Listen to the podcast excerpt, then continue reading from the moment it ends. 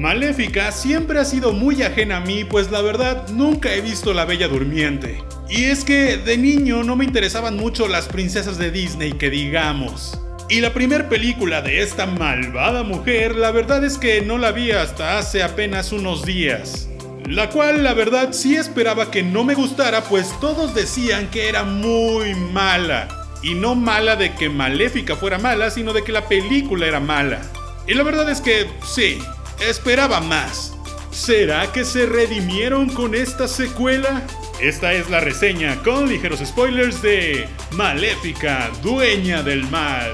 ¡Qué pachanga! Yo soy Shaspid y la malvada bruja que hizo que una princesa se picara con una rueca y cayera dormida hasta recibir un beso del verdadero amor ha vuelto. Esta vez para reivindicar que su reino del mal es suyo y solo suyo. ¿O no? Angelina Jolie definitivamente es el perfecto cast para ser maléfica, pues tiene una cara exacta, una intención entre que cae bien y entre que se siente medio perrilla y al final de cuentas no es tan mala actriz. Sin embargo, el mundo entero odió Maléfica 1, pues decían que era horrible que se rompiera el perfil del personaje, que se tomaran tantas libertades al contar el cuento original, o bueno, más bien la versión de Disney animada, y que no soportaban que ahora pareciera más buenéfica que maléfica. Para mí, ese movimiento de darle un trasfondo al personaje era muy necesario si lo que se quería hacer era hacer una película sobre el cuento versión Disney de la Bella Durmiente, pero desde la perspectiva de Maléfica. Pues dentro de esta idea, el tener a una villana que solo fuera mala porque sí, pudo sentirse inverosímil. Aunque, como dije en mi reseña de Joker, muchos prefieren que un malo solo sea malo porque sí y ya muajaja. El problema, creo yo, es que por los tiempos en los que fue hecha la versión animada original, habían más formas de hacer que una villana fuera mala, realmente mala, cruel y despiadada. Pero para cuando se hizo maléfica la película, ya no podían tomarse esas libertades siendo Disney. Tenían que dar un buen mensaje aunque fuera forzado. Pero entonces, ¿para qué hacer esa película? Mejor hubieran hecho La Bella Durmiente live action y ya. Bueno, y es que también esto fue antes de que Disney enloqueciera y quisiera hacer todo live action.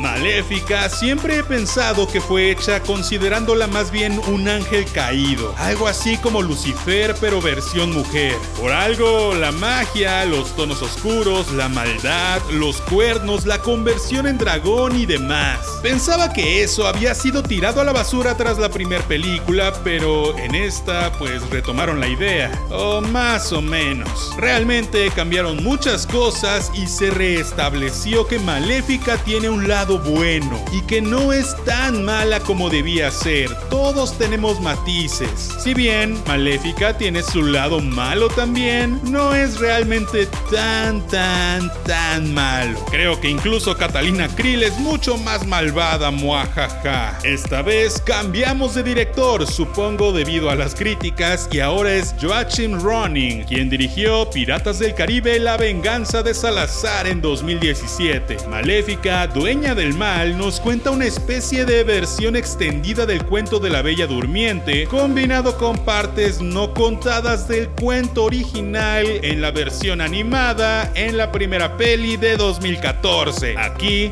Aurora, siendo reina del páramo, le dice que sí al príncipe Felipe cuando le propone matrimonio. Esto hace que Maléfica, aunque no está de acuerdo, acepte ir a cenar al castillo donde la reina y madre del príncipe tiene ocultas algunas intenciones. En sí, la historia es bastante simple. No se hacen muchos cambios importantes con respecto a la primera película en la perspectiva de los personajes. Sin embargo, esta está mucho mejor dirigida y tiene mucha más acción. Creo que es una historia mejor llevada y aunque en el segundo acto comenzaba a aburrirme ya, sin duda el tercero levantó todo de nuevo. Creo que esta es la película que debimos tener en 2014. Pues aunque sigue sin ser maléfica, la más malvada de todos los villanos, súper icónica y que no tiene nada de bondad en su ser, creo que al menos tiene un poco más de sentido que la primera y entretiene lo suficiente. Eso sí, debo decir que ultra odié el final demasiado. La reina hace cosas exageradamente malvadas, incluso más malvadas de lo que la misma maléfica es, y provoca una matanza gigantesca que se deshace de muchos personajes en menos de 5 minutos. Pero de pronto, de buenas a primeras, el príncipe y Aurora dicen, ¿saben qué? Ya basta, vamos a casarnos, no queremos más peleas, así que amor y paz. Y bueno,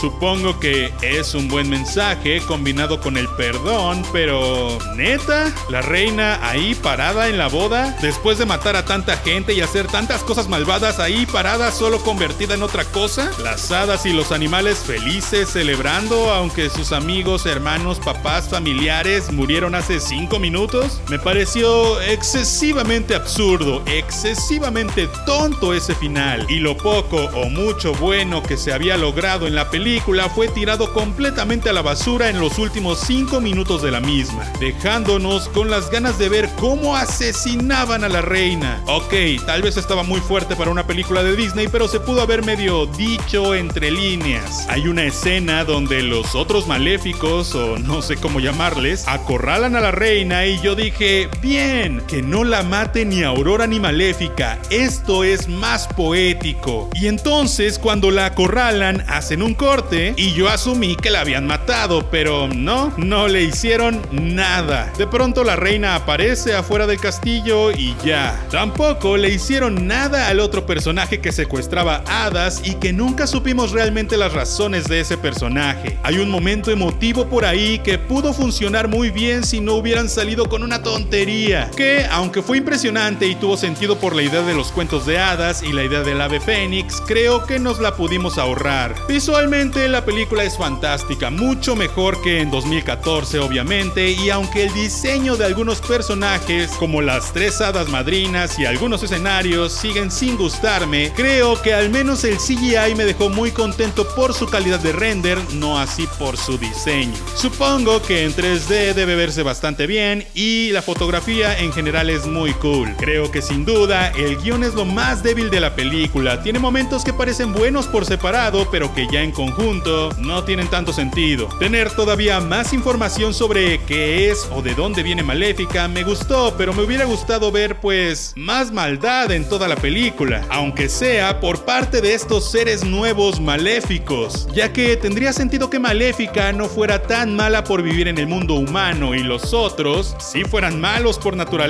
como debió ser Maléfica. Pero pues, ni modo. Amé de sobremanera que lancen un mensaje de inclusión tocando temas como racismo, xenofobia e intolerancia en general, pues es muy importante recalcar ese tipo de cosas actualmente. Sobre todo, amé que no lo hicieron de forma súper evidente, sino más bien a través del cuento de hadas, como habría sido en tiempos antiguos. También me encantó que haya mucha representación femenina y empoderamiento, pero creo que sí se pasaron un poco, solo un poco, nada más diciéndoles que el 90% de los personajes son mujeres empoderadas y el otro 10% son hombres X, creo que me doy a entender. Un poco de balance no le habría caído mal a la película, pero igual no es algo súper odiable. También debo aplaudir que para hacer una secuela de una peli que todos odiaron no lo hicieron nada mal. Y para muchos, seguro esta película redimirá los errores de la primera. Como dije, para mí no lo hace, pero sí es mucho mejor y más entretenida. Las actuaciones fuera de Maléfica, a mi parecer, dejan mucho que desear, no tanto por el desempeño de los actores, sino más bien porque están muy mal escritos todos los personajes. A cada momento se sienten sumamente acartonados, por lo que nunca empatizas ni te importa mucho lo que les pase. Maléfica es un gran personaje que no estoy seguro de que haya sido bien aprovechado ni en esta ni en la anterior. Pero al menos es una película entretenida que le gustará seguro a varios de los pequeñines que están por ahí afuera ya que tiene buenas batallas, un muy buen mensaje y uno que otro chistorete que da risa. Pero cuéntame, ¿te gustó Maléfica, dueña del mal? ¿Tú crees que era necesario ver el origen de este personaje? Yo soy Shaspid, gracias por escucharme en Spotify, Apple Podcast o en algún gestor de podcast. No olvides que puedes pasar al canal de YouTube a suscribirte y saludar y nos escuchamos la próxima vez. Ya.